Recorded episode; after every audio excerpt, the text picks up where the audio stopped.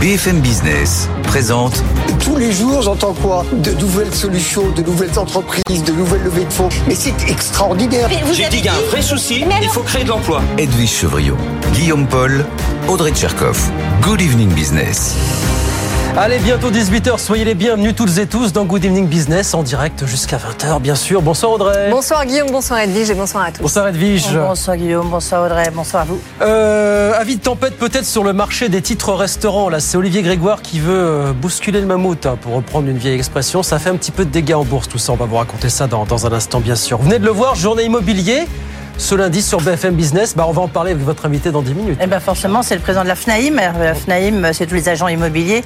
Lui, ça fait 40 ans qu'il est dans le métier. Loïc Quentin sera avec nous euh, juste après le journal. Évidemment, je me demanderai s'il a déjà connu une crise pareille.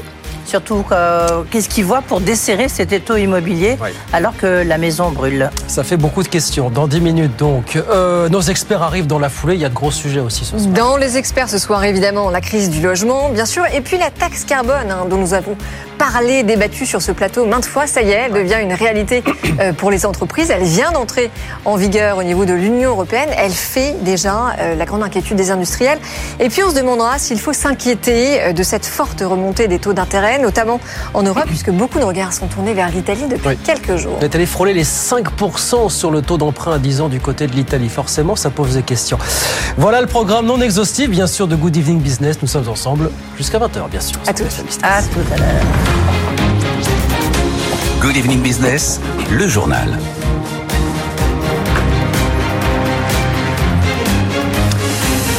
Donc oui, ce sont deux groupes qui ont particulièrement dévissé en bourse aujourd'hui, Sodexo et Edenred, deux acteurs majeurs bien sûr des titres restaurants. Ils ont été sanctionnés après une petite phrase d'Olivia Grégoire qui a évoqué la possibilité de plafonner les commissions perçues par les groupes en question. En d'autres termes, il s'agit un petit peu de bousculer le système finalement. Zidane Azouzi nous raconte ça. Aujourd'hui, 5 millions de salariés français utilisent les tickets restaurants et un quart des commerces les refusent. Le motif, les commissions sont trop élevées, les démarches trop compliquées, selon la ministre Olivia Grégoire qui compte bien faire bouger les lignes. J'ai missionné il y a plusieurs mois l'autorité de la concurrence pour voir si le fonctionnement du marché des tickets resto euh, était euh, équitable. Nous avons les résultats dans les jours qui viennent, mais je veux être très clair. S'il y avait un dysfonctionnement de marché qui était prouvé, je n'aurais, euh, je ne prendrais pas de temps pour plafonner les commissions sur les tickets restaurants pour que les restaurateurs ne subissent pas des commissions trop élevées. Actuellement, les commissions vont de 3 à 5% chez les commerçants. Avec toutes ces annonces, des inquiétudes demeurent sur la rentabilité de ces services en France. Contrairement à Sodexo qui a diversifié ses activités, c'est Edenred qui paye le plus lourd tribut en bourse. La marque Ticket Restaurant représente 44% de ses revenus totaux. La ministre a aussi annoncé la dématérialisation générale des tickets restaurants avant 2026 et l'accompagnement des entreprises qui sont toujours à la version papier. Voilà, quand je vous disais que ça a sérieusement dévissé sur les titres en question aujourd'hui à la Bourse de Paris, regardez Edenred, là, qui a perdu quasiment 11% ce soir à la Bourse de Paris, et puis Sodexo, euh, qui s'en sort un petit peu mieux, même si on termine quand même sur une baisse d'un peu plus de 3% ce soir à la Bourse de Paris. On verra ça avec Etienne Braque, bien sûr, dans, dans un instant. Euh, 18h02 sur BFM Business, dans la grande distrib. Il s'est encore passé quelque chose aujourd'hui. Il se passe toujours quelque chose dans la grande distrib. Bonsoir Pauline Tadevin. Bonsoir Guillaume. En fait, c'est Intermarché qui a fait officiellement l'acquisition aujourd'hui. C'était prévu de plusieurs dizaines de magasins casinos. Intermarché qui nous dit aussi qu'il acquiert au passage une dizaine de jardineries. Euh, Apparemment, on sent que le groupe n'a pas du tout l'intention de s'arrêter là, Pauline. hein. Oui, 61 magasins casinos sont passés, ça y est, dans le giron euh, des mousquetaires. Ça représente 563 millions d'euros de chiffre d'affaires hors taxe et ça permet aux mousquetaires de gagner 0,5 points de part de marché. Les points de vente rouvriront sous enseigne Intermarché à partir du 16 octobre prochain. Une deuxième vague de 72 transferts qui représente 510 millions d'euros de chiffre d'affaires, soit 0,4 points de part de marché, est d'ores et déjà prévue dans les mois qui viennent. Et il y a une option sur une troisième vague de 62 magasins, 430 millions d'euros de chiffre d'affaires, encore 0,4 points de part de marché. Cette option pourrait être déclenchée dans les trois ans au bon vouloir de la direction de Casino, précise le patron des mousquetaires Thierry Cotillard, qui n'exclut pas d'aller encore plus loin. Si l'opportunité se présentait, nous assumerions le fait d'étudier encore de nouvelles opportunités de croissance, dit clairement Thierry Cotillard. Ça, ça laisse penser qu'il va quand même falloir clairement euh, penser et compter sur les mousquetaires dans le secteur de la grande distrib en France. C'est ça l'idée. Hein, Avec cette opération sur Casino, les mousquetaires espèrent réaliser 15 à 20% de chiffre d'affaires en plus. Ils passent d'un peu plus de 16 à 17% de parts de marché. S'ils récupèrent une troisième vague de magasins, ils monteront du fait de la dynamique commerciale à 18% de parts de marché, talonnant les leaders Leclerc et Carrefour, se détachant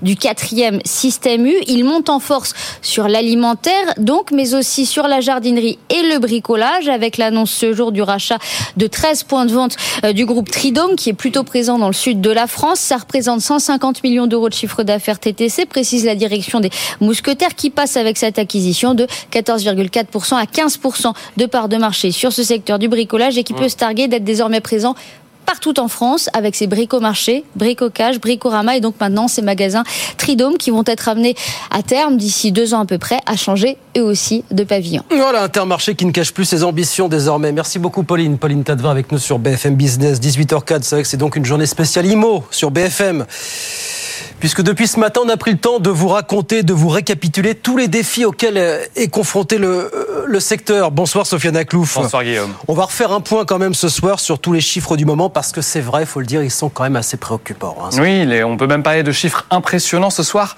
à commencer par les mises en vente d'appartements neufs en chute libre, à moins 38% quasiment au deuxième trimestre par rapport à l'année dernière. Les réservations aussi sont en baisse de l'ordre de 30%.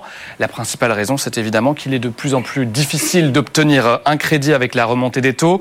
Résultat, sur l'ensemble de l'année, le nombre de logements neufs vendus pourrait tomber autour de 90 000 selon la Fédération des promoteurs immobiliers. Hum. À titre de comparaison, on était à 160 000 avant le Covid. Et la conséquence de tout ça, en fait, c'est que le stock d'appartements qui est à vendre est en train d'exploser littéralement finalement. Oui, parce qu'il faut désormais euh, en moyenne compter euh, un peu plus de 17 mois pour vendre un programme dans le neuf, quasiment un an et demi donc contre 10 mois environ il y a un an. Dans le même temps, la production de logements s'écroule aussi. 100 000 permis de construire ont été perdus en un an. Alors en cause évidemment la hausse des coûts de construction qui freine bon nombre d'opérations. La situation elle est telle aujourd'hui que les professionnels du secteur alertent sur les risques de l'emploi. Ainsi, 150 000 postes pourraient être détruits dans le secteur de la construction à l'horizon 2025. Voilà les chiffres tels qu'ils sont. Merci beaucoup Sofiane. Je vous le disais, Loïc Quentin, le patron de la FNAIM, qui sera l'invité d'Edwige Chevrillon dans, dans quelques minutes pour en parler. Et puis on reparlera tout ça à 19h. On vous emmènera en Allemagne, voir comment ça se passe. Et vous verrez là-bas que la crise du logement est telle qu'aujourd'hui, eh bien, pour relancer le secteur, on met de côté certains engagements écologiques du côté de la chancellerie. On vous racontera ça tout à l'heure à 19h. Euh, dans l'actualité des entreprises, bonne nouvelle pour Altis International, maison mère de BFM Business. Le groupe a emprunté aujourd'hui 800 millions d'euros sur les marchés, ce qui va lui permettre d'allonger de trois mois la maturité de sa dette globale. L'échéance moyenne de la structure du capital de la dette passe ainsi de 4,6 à 4,9 ans, indique le groupe, donc sans échéance majeure avant 2027, ajoute Altis aujourd'hui. Et puis, depuis le temps qu'on le présentait comme un rival potentiel d'Airbus et de Boeing, bah ça y est, le constructeur chinois Comac vient de recevoir sa première grosse commande. Devinez quoi, c'est une compagnie chinoise qui lui a passé China Eastern 100 appareils d'un seul coup. Et ça n'est qu'un début. Jean-Baptiste Huette. 100 appareils pour 10 milliards de dollars au prix catalogue, Comac frappe un grand coup. Jusqu'à présent, le constructeur chinois n'écoulait ses appareils que par petites dizaines. Avant de conquérir le monde, le C919 tente donc déjà de conquérir la Chine. Le carnet de commandes dépasse les 1200 appareils, tous destinés au marché intérieur et aux compagnies chinoises. C'est également une très bonne nouvelle pour la France, tout spécialement pour Safran, qui dans le cadre de sa co-entreprise avec GE produit les moteurs de l'appareil, le LIP 1C, c'est comme Comac. Le Comac C919 est présenté depuis quelques années comme un concurrent à l'Airbus A320.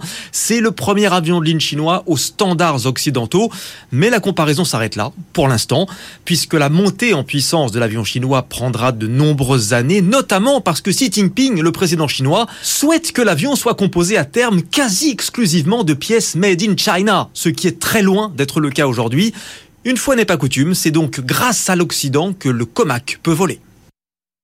Donc première grosse commande pour le Comac, le nouveau constructeur chinois concurrent d'Airbus et Boeing. Jean-Baptiste est avec nous sur BFM Business. 18h08 On va sur les marchés. Tout de suite, retrouver Étienne Braque depuis Euronext à la Défense pour BFM Business. Bonsoir Étienne. On commence mal cette semaine puisqu'on perd aux alentours d'un pour cent, d'un pour cent si je ne m'abuse. Hein.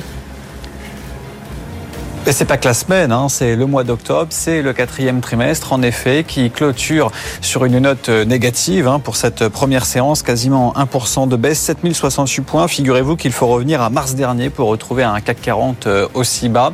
Pas mal d'inquiétudes. Figurez-vous que l'activité manufacturière, donc l'industrie aux États-Unis, est très solide, un peu trop même pour euh, la Fed. Hein, quand vous regardez les, les statistiques cet après-midi, donc les taux repartent de l'avant. Vous allez en reparler avec le secteur immobilier, mais ça a également une conséquence pour les entreprises qui doivent se refinancer. 10 ans américain qui est sur euh, des plus hauts de 2007 au-delà des 4,5%. Euh, le 10 ans français qui est également à 3,5%. Donc ça, ça fait pression euh, sur les actions aujourd'hui. Alors la seule bonne nouvelle du jour, c'est que le pétrole recule. Figurez-vous qu'il perd un peu plus d'un pour cent, 91 dollars pour un baril de Brent. La valeur du jour, bien sûr, c'était Edenred, moins 11%, 52,68 euros ce soir à la clôture. Et puis à souligner également que l'euro continue de baisser au plus bas de l'année. Il faut revenir au mois de janvier pour voir un euro dollar en dessous des 1,05, 1,0496 pour la parité euro dollar et donc un CAC 40 qui débute mal la semaine, moins 0,9% ce soir à la clôture, 7068 points. Merci beaucoup Étienne. On regarde rapidement ce qui se passe à Wall Street. Évidemment, à la mi-séance, on fera un point complet dans une heure. Moins 0,72% pour le Dow Jones en ce moment, 33 256 points. Et puis l'indice Nasdaq de son côté qui grappille 0,3%, 13 264 bien sûr. 18h10. Loïc Quentin, le président de la FNAIM, est l'invité d'Eddie Chevrillon dans un instant sur BFM Business. À tout de suite.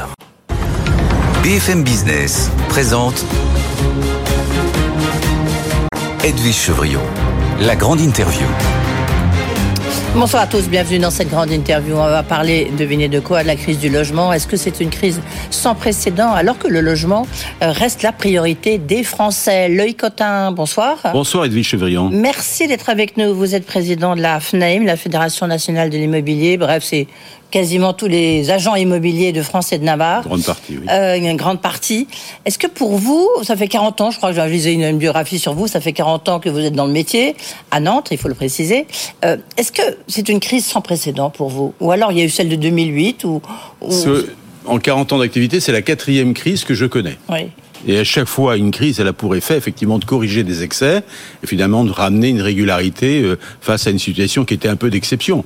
Mais est-ce qu'elle est plus grave que les autres? Parce que là, il y a un peu tous les facteurs, du locatif au neuf à l'ancien, oui, tout est touché. Oui, elle n'a rien de comparable avec les précédentes. Ouais. Si on prend la crise de 90, on était effectivement sur euh, fond d'augmentation de prix, mais on avait été accompagné par des taux élevés et qui finalement ont baissé régulièrement. Aujourd'hui, ce qui est la caractéristique de cette crise, c'est qu'elle est à la fois conjoncturelle et structurelle. Alors conjoncturelle, c'est l'élévation subite des taux, multipliée par 4 en 18 mois, par 5 bientôt, et on ne sait pas jusqu'où ça peut aller.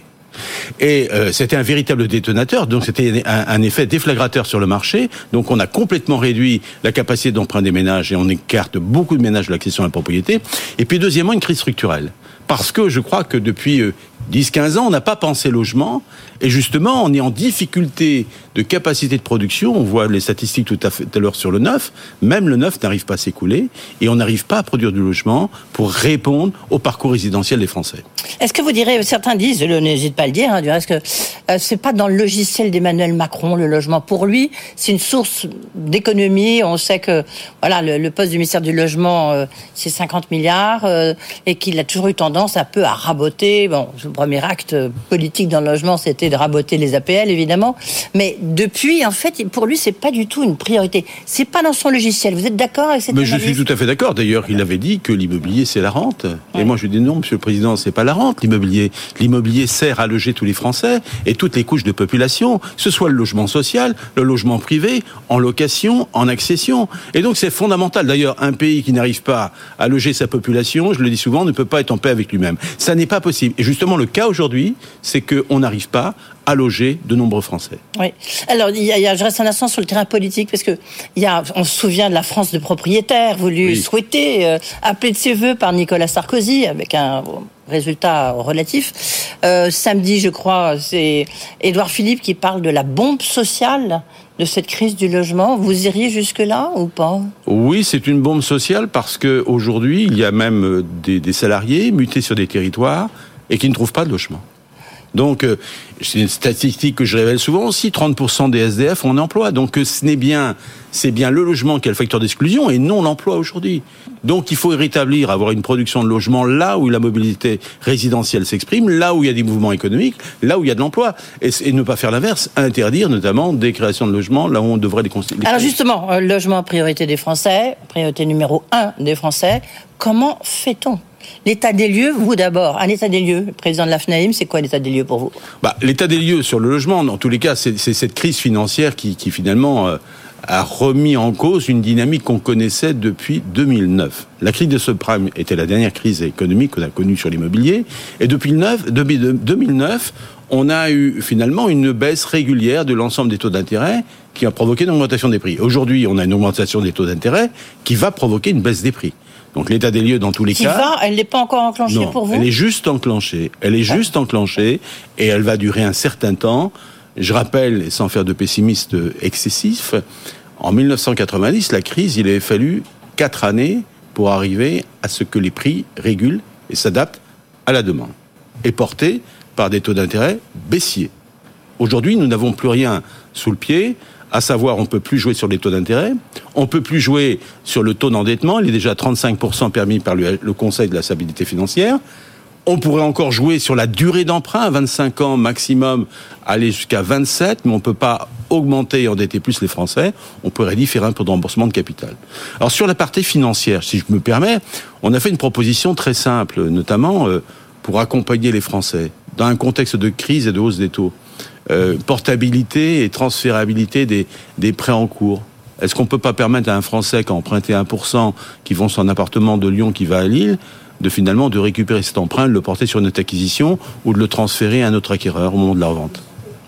Oui, mais ça, c'est donc ça, c'est on est dans- déjà dans le financement. Oui. Euh, Est-ce que ce n'est qu'un, enfin, ce n'est que c'est qu'un problème de financement pour vous Non, le, de logement, le marché du logement, c'est pas qu'un problème de financement, c'est un problème général, global.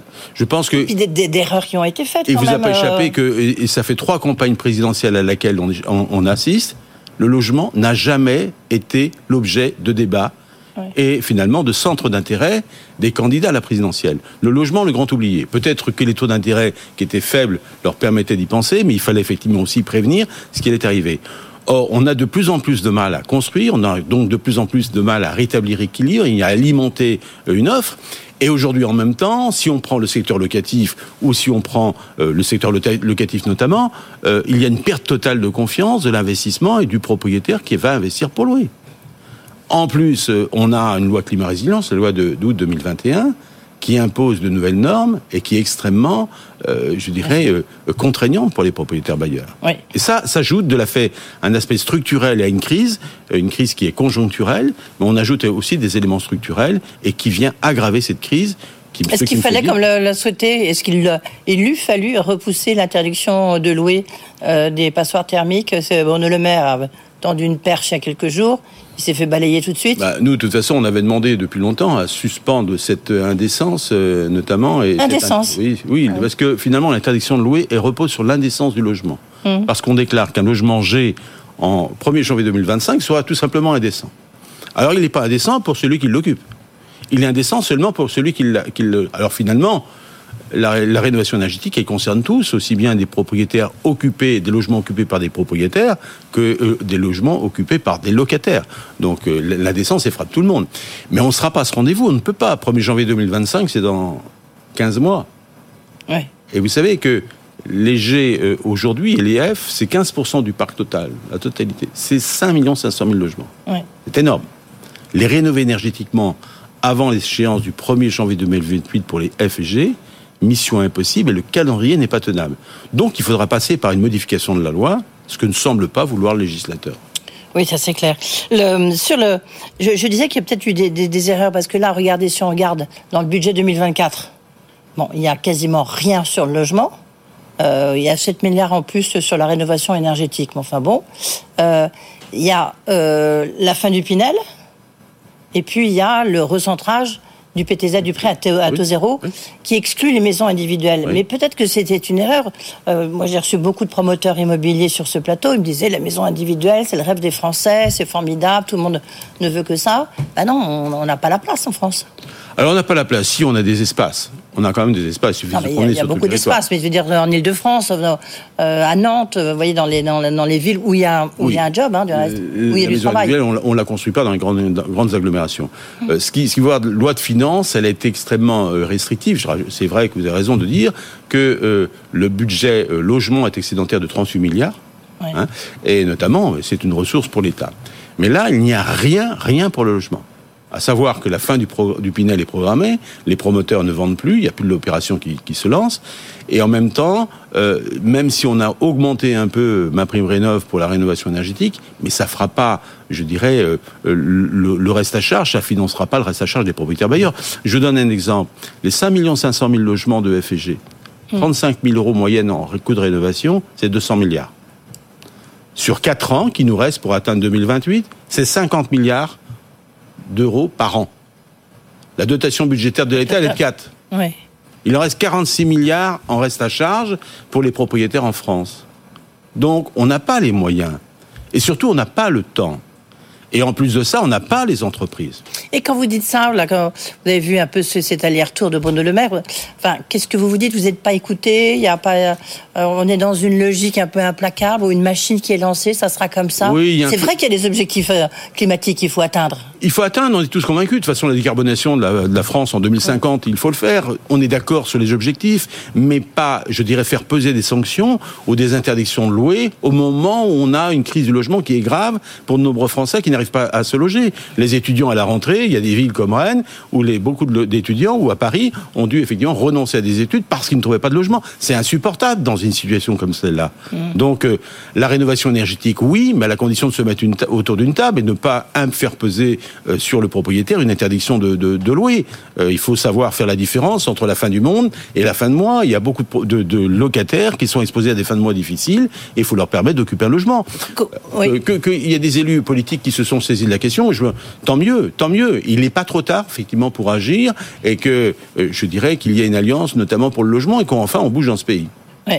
Enfin bon, le nouveau, il y a un nouveau ministre du logement, euh, Patrice Végrès, qui, qui, connaît un peu parce qu'il était maire de Dunkerque. Enfin, il est maire de Dunkerque et il a, il a fait des choses. Donc euh, au moins, il connaît le logement. Oui, il connaît le logement, mais simplement, comme vous le disiez tout à l'heure, euh, sa feuille de route dépend totalement du président de la République. Et s'il a les mains libres pour pouvoir avancer et notamment euh, faire ce qu'il a envie de faire. Vous savez, dans la majorité présidentielle, beaucoup de députés sont favorables et sont très mobilisés pour le logement. Vous aviez dit juste avant l'été que la baisse des transactions, grosso modo, vous la chiffrez, chiffreriez aux alentours de 150 000 euros, 150 000 biens euh, euh, en, sur 2023.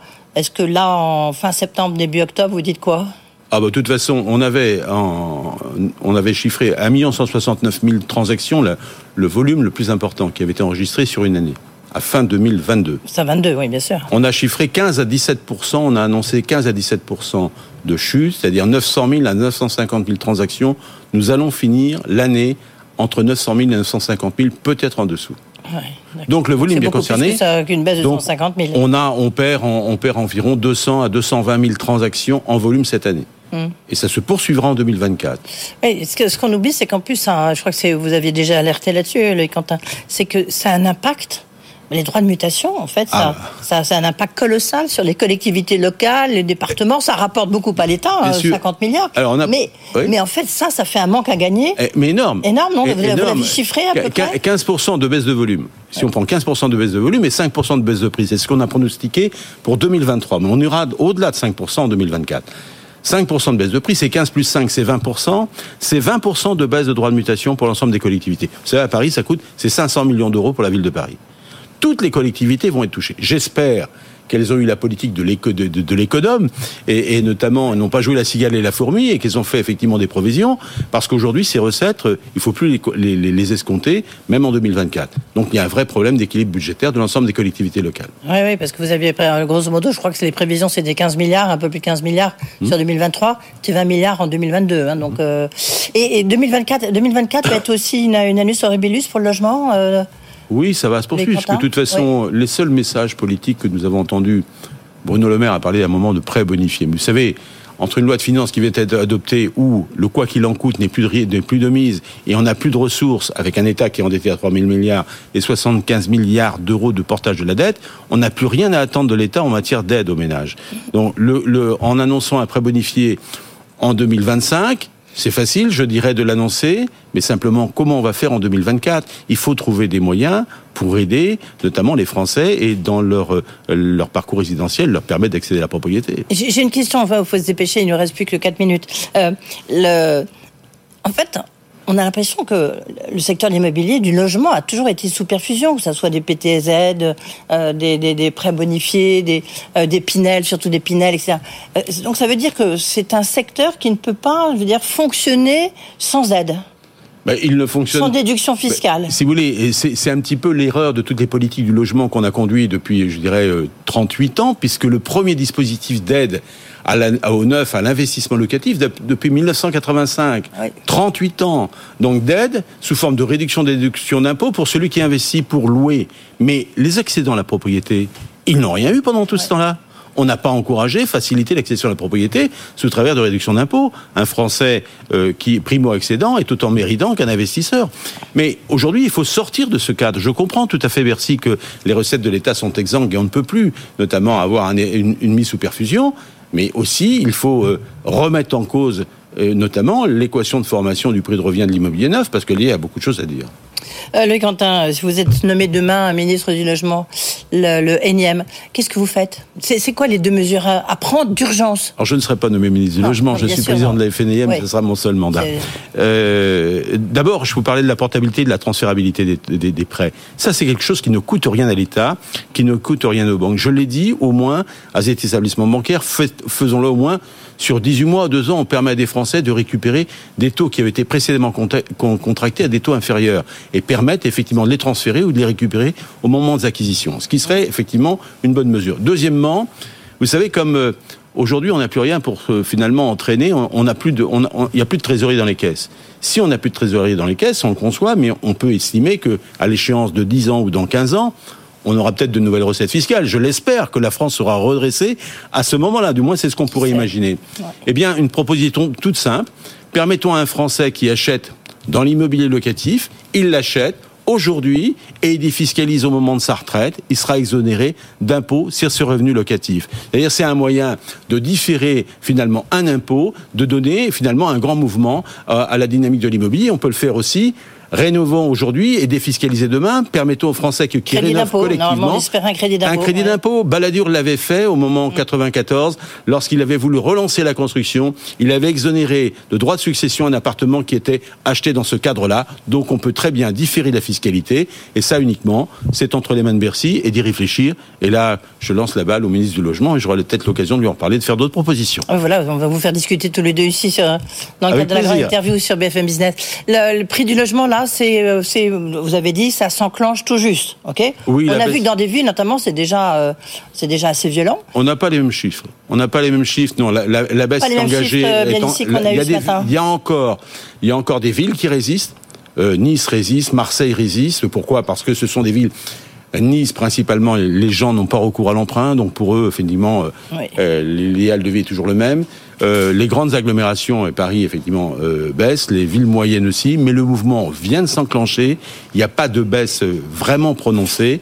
Mais l'année à venir, 2024. 2024 va être effectivement l'année révélatrice. De toute façon, on ne peut pas faire autrement. Hein, si on veut vendre, il faut baisser le prix, il faut s'adapter au pouvoir d'achat des Français. La bulle immobilière, il y en avait une oui, il y avait une bulle. Vous savez, la bulle, on le saura. Elle est, on, le sait qu'il y avait une bulle quand elle éclate ou quand elle se dégonfle. Pour l'instant, on ne sait pas. D'accord. Donc, elle risque en 2024. En tous les cas, j'ai compris que 2024, ça va être une année assez difficile. Une année sous tension. oui. Une année sous tension. Merci beaucoup, Loïc Quentin, d'avoir été avec nous. Le président de la FNAIM, tout de suite, c'est Guillaume Paul qui nous fait un rappel des titres. Et puis après, on débriefe l'interview. BFM Business, l'info éco. 18h30 sur BFM Business, ce sont effectivement deux groupes qui ont dévissé en bourse aujourd'hui. Sodexo qui a perdu un peu plus de 3%, puis Edenred surtout qui a perdu quasiment 11% ce soir à la Bourse de Paris. Euh, deux acteurs majeurs des titres restaurants dont les titres ont dévissé. Après une sortie d'Olivia Grégoire qui a évoqué la possibilité de plafonner les commissions perçues par les groupes en question, en d'autres termes, bousculer un petit peu le, système. On en reparlera tout à l'heure dans le journal de, de 19h. Euh, le taux de chômage au plus bas dans la zone euro en août, il est tombé à 6,4% de la population active. C'est son plus bas niveau historique d'après l'Institut Eurostat, un chiffre en baisse de 0,1 point par rapport à juillet, 0,3 points sur un an. Et puis côté entreprise, bonne nouvelle pour Altis International, maison mère de BFM Business.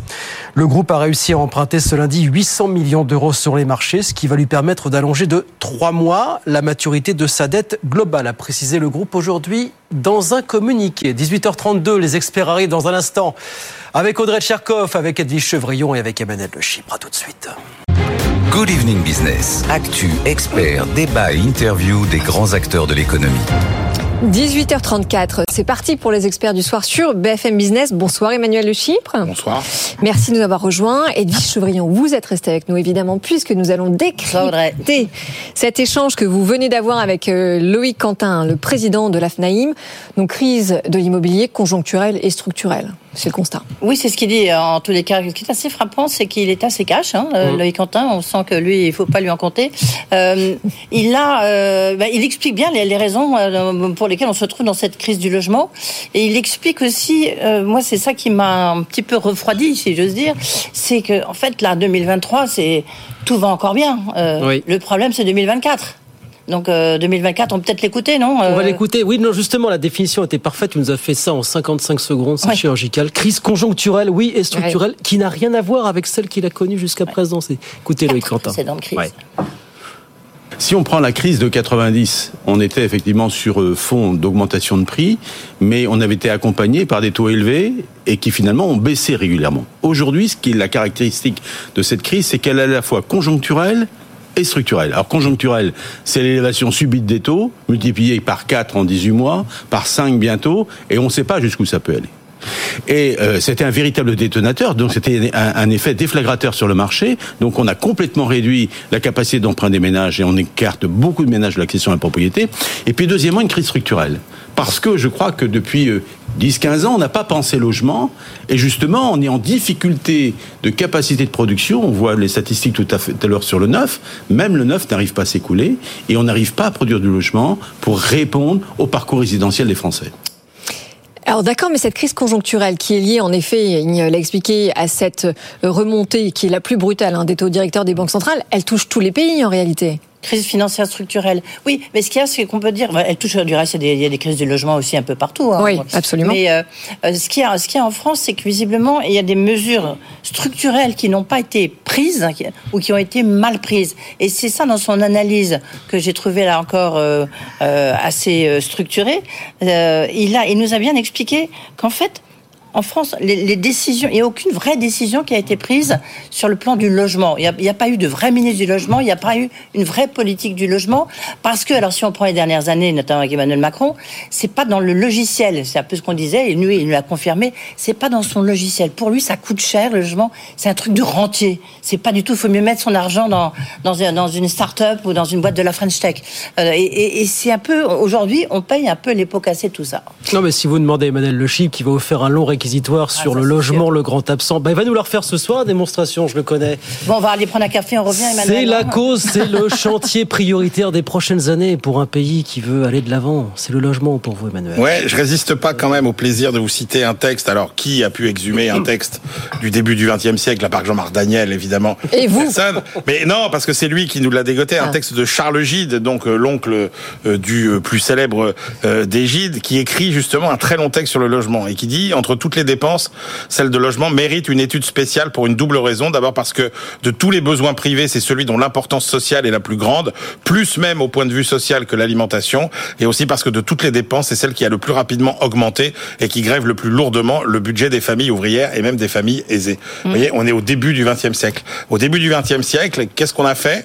Et ben notamment on a fait euh, les cités jardins. Je sais pas si vous vous rappelez ouais. dans toutes les grandes villes de banlieue, il euh, y a il y a ces cités jardins.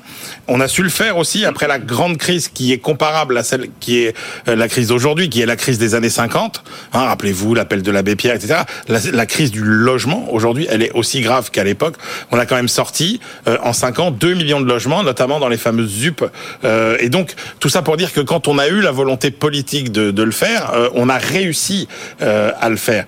Et c'est ça qui aujourd'hui est inquiétant, c'est qu'on a l'impression que, comme sur beaucoup d'autres sujets, finalement, tous les leviers de décision euh, de l'État sont euh, complètement euh, paralysés et qu'on n'arrive pas à enclencher. Oui, cette mais en même temps, ce que, du ce, logement. que, ce que vous ne dites pas non plus, c'est que cette crise du logement, euh, elle arrive maintenant après des décennies de financiarisation de l'immobilier, avec euh, un modèle économique qui a euh, apporté des marges absolument colossales. C'était un modèle rapide, c'était un modèle facile.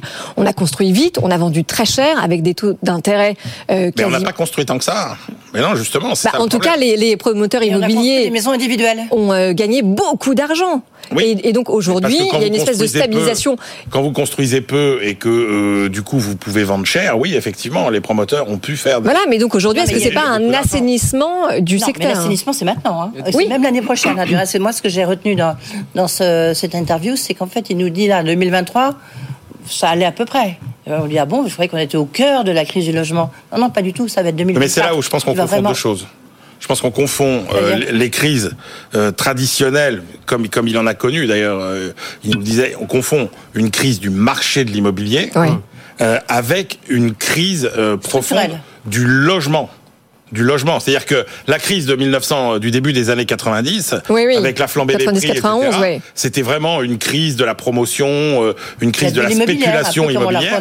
Mais il n'y avait pas fondamentalement de crise du logement, Mm. avec, des, avec autant de Français qui n'arrivaient plus euh, à se loger. Euh, Aujourd'hui, on est à la fois dans une crise du, du marché immobilier et dans une crise du logement. Et ça, c'est ça qui fait la, Oui. c'est cette superposition des deux crises qui rend la situation Mais donc aujourd'hui pire, quand même pire assez que 90. Et quand on regarde 90, justement pour en revenir au calendrier d'Edwige, 90, on a atteint euh, un plus bas du secteur en 97. Il a fallu attendre 6 ans. Donc moi je pense qu'on n'en est qu'au début, finalement. Parce que quand on regarde les, les cycles temps, de crise... demande?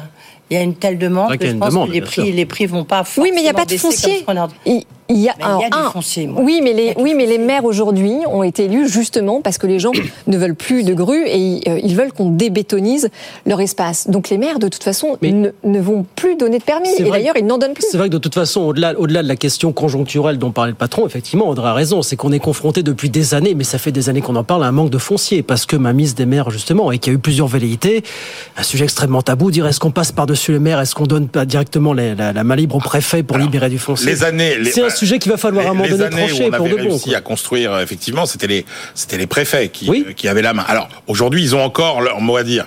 Ils ont encore leur mot à dire, mais c'est vrai que ce sont les maires qui bloquent en partie aujourd'hui, effectivement, Pour des raisons électorales. euh, la construction. Mais on voit bien qu'on est beaucoup. Enfin, ils ont leur mot à dire. En réalité, on peut solliciter les préfets que euh, dans un cas d'extrême urgence. Oui, mais c'est vrai qu'on alors c'est vrai que ce qui complique aussi et, C'est et qui fait que la crise est l'artificialisation globale. des sols. Il y, a, il y a ça, il y a, il y a- et puis et puis il y a quand même la flambée de de de de de, de- de normes, de réglementations qui font que le coût de la construction est aujourd'hui aussi euh, exorbitant. Oui. Et ça, c'est pour ça qu'on a on a quand même des blocages qui sont qui Il, sont il- il multiples. a dit un, il a dit un chiffre quand même, euh, je me permets de le répéter, sur la rénovation euh, énergétique. Euh, Oui. Vous savez, l'interdiction de louer en 2025 euh, des passoires énergétiques F et G, d'accord?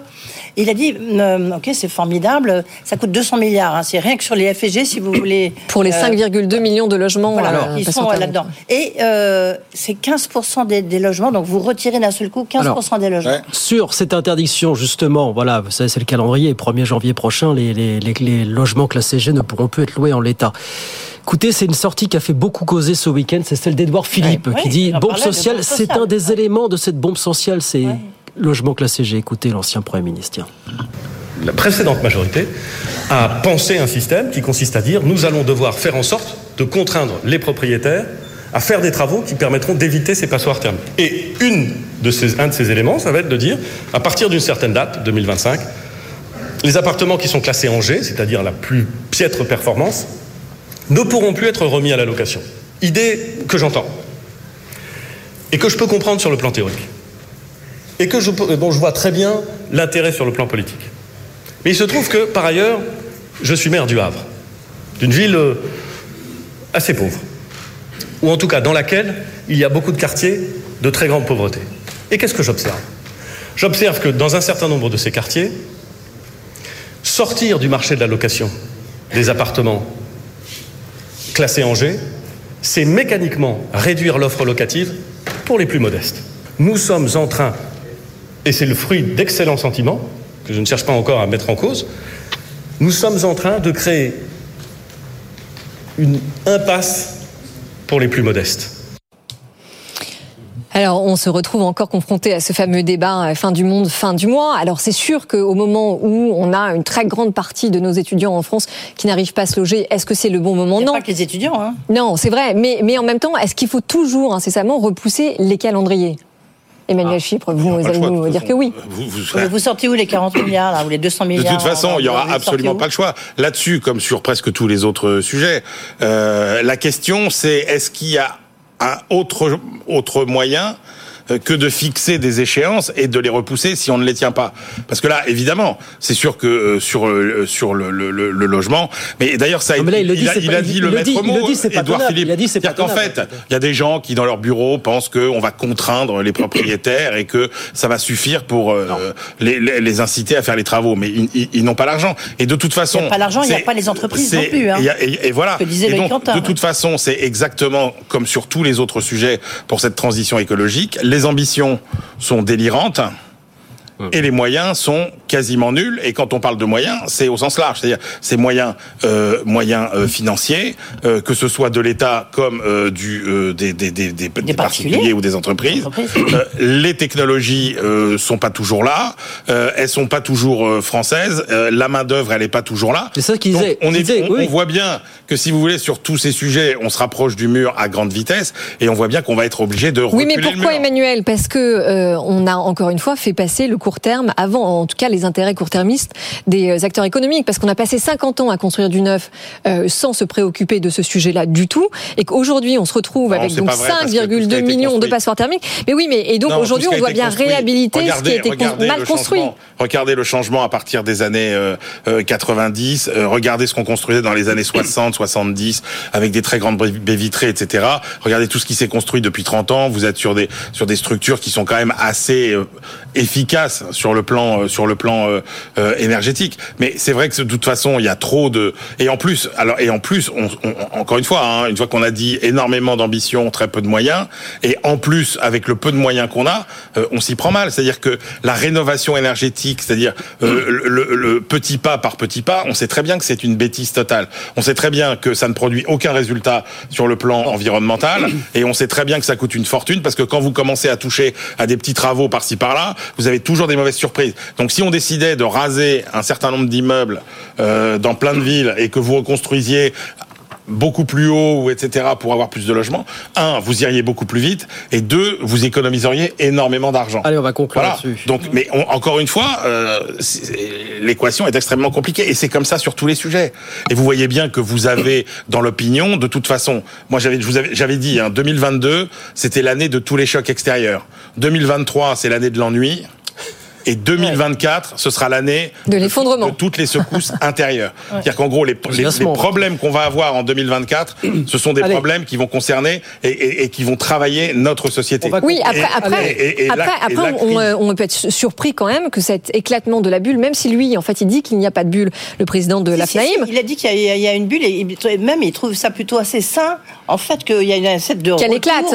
Il y a un retour à la raison, quoi. Voilà, c'est ça, parce qu'en fait, on peut être surpris qu'elle n'ait pas éclaté avant parce que quand on regarde l'évolution des prix euh, et des fondamentaux, les prix ont augmenté beaucoup plus vite que les revenus et que les loyers.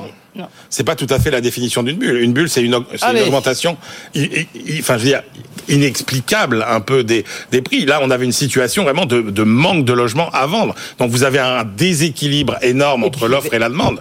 Mais est-ce que c'est vraiment une bulle? Euh, C'est pas sûr. Il y avait l'argent facile quand même. Bon, on peut continuer. Alors voilà. ah oui, et la pire erreur pour terminer là-dessus. La pire erreur. pire, pire que ce que vous avez déjà dit. Non, la pire erreur, ce serait d'aborder le problème en essayant de trouver des mécanismes pour que les gens s'endettent davantage vous voyez bien que là, on est dans un cercle vicieux terrible. C'est-à-dire que si on pense oui, que la mais là, on voit bien que les banques, euh, enfin, elles sont pas ah. prêtes à prêter, euh, comment ah, dire, à, des, à, des, ménages fragiles.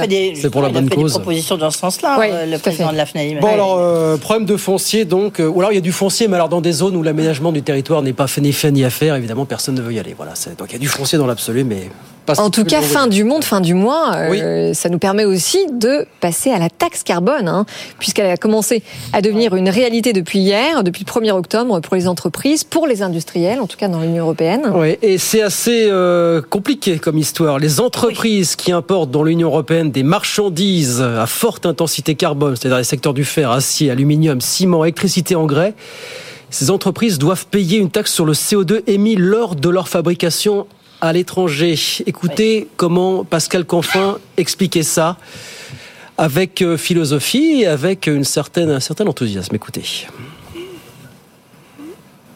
Pascal Canfin, qu'on va écouter. Aujourd'hui, le mécanisme d'ajustement carbone aux frontières, qu'on appelle parfois taxe carbone aux frontières, entre en vigueur. À partir d'aujourd'hui, tous ceux qui euh, exportent vers l'Union européenne, depuis la Turquie, la Chine ou l'Inde, devront commencer à dire quelle est l'empreinte carbone, quel est l'enjeu pour le climat de leur production en matière par exemple d'aluminium ou d'acier. C'est tout à fait nouveau, on est les premiers au monde à le faire, et ça faisait 20 ans, 20 ans qu'on se battait pour avoir cette taxe carbone aux frontières, pour lutter contre le dumping climatique de certains de nos concurrents et assurer à la fois la transition et la souveraineté euh, française et européenne. Voilà. Alors, ce qu'il faut préciser, c'est que là, c'est, comme on dirait vulgairement, c'est pour de faux. Hein. C'est une période à blanc jusqu'en 2026, sans taxation. Donc, on va récupérer surtout des datas d'ici 2026. Et après la taxation, on va aller crescendo jusqu'en 2034. Voilà ce qui est prévu euh, pour les prochaines années. Sur certains secteurs, Sur effectivement. certains secteurs. Moi, moi j'ai une question, parce que c'est vrai que c'est assez compliqué. C'est un peu, un peu l'usine à gaz, comme on aime bien en faire euh, au niveau européen. Mais euh, même si c'est une avancée, c'est-à-dire que l'importateur d'acier chinois ou de ciment turc devra ainsi déclarer, je cite, hein, les émissions liées au processus de production si elles dépassent le standard européen. Euh, moi, comment on va demander à des Chinois euh, de bah, quels sont leurs processus euh, de, de production de carbone? Est-ce que c'est est Non, mais ça n'arrivera jamais, Edwige. Bah oui, la voilà. réponse est ça. Les Donc, Chinois l'ont dit d'ailleurs. On ne peur. vous donnera pas les Ah oui. informations. Donc je je vois pas tellement. Enfin, je je je, je comprends pas tellement. Il, y a- il me faut une explication. Bah, c'est- C'est-à-dire que l'idée, euh, quand même, de se dire qu'on veut éviter le dumping climatique, c'est-à-dire de ceux qui exportent, voilà, sur sur notre marché européen, mais qui ne jouent pas le jeu de la protection pour le climat et qui ne payent pas le carbone chez eux, ça, ça venait évidemment en, en concurrent, en distorsion de concurrence avec nos industriels qui eux payent un, un prix cher pour le carbone. Euh, Voilà. Sauf que là. Ce qui se passe, c'est que ça ne concerne pas les produits finis. Ça concerne l'aluminium, ça concerne le ciment, ça concerne les boulons euh, et les vis. Donc ça veut dire en effet que les voitures qui vont arriver sur notre marché euh, vont passer complètement à la trappe. Et on- là, ça va pénaliser nos, nos industriels qui, eux, vont jouer le Made in France, qui vont produire des voitures sur le territoire français, mais qui auront dû, par exemple, importer du ciment de Turquie et euh, qui vont payer très cher euh, aux frontières, évidemment, avec cette taxe. Donc c'est un énorme trou dans la raquette. Ce sont eux qui vont payer, c'est eux qui vont devoir ajuster leur prix en conséquence. Qu'est-ce que vous dites, Emmanuel? Que c'est un mécanisme qui a été pensé trop rapidement, voilà, trop ambitieux, trop bah, disons à l'européenne, quoi.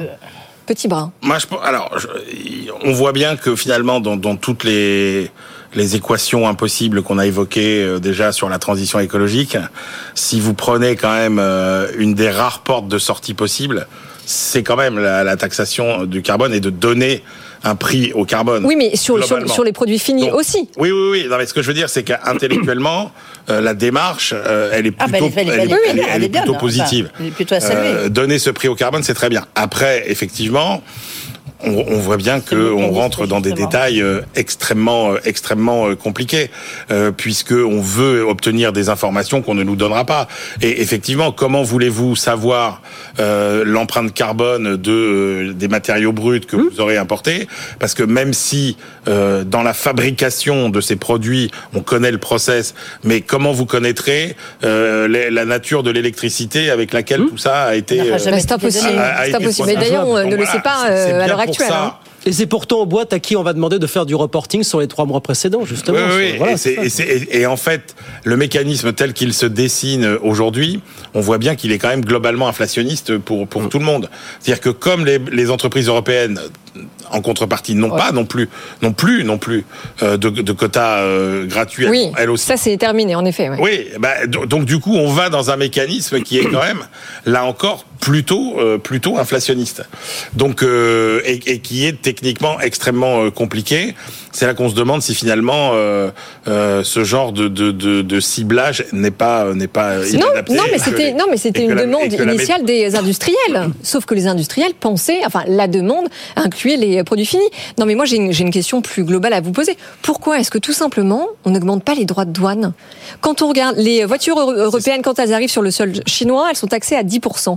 À l'inverse, quand les voitures chinoises arrivent sur le sol européen, C'est c'est exactement, ce qu'on- 4%. C'est exactement ce qu'on pourrait dire. C'est-à-dire que même la stratégie américaine, c'est finalement une stratégie euh, de protectionnisme. Et c'est- Absolument. Et c'est vrai que c'est beaucoup plus facile à mettre en place. Mais on peu- Et, c'est beaucoup Oui, plus efficace. C'est totalement contraire à, la, on un sort peu ga- à la, la, la philosophie, Ah ben, la philosophie, euh, bah oui, oui. européenne. On sort que- gagnant à ce jeu-là À l'idéologie, européenne.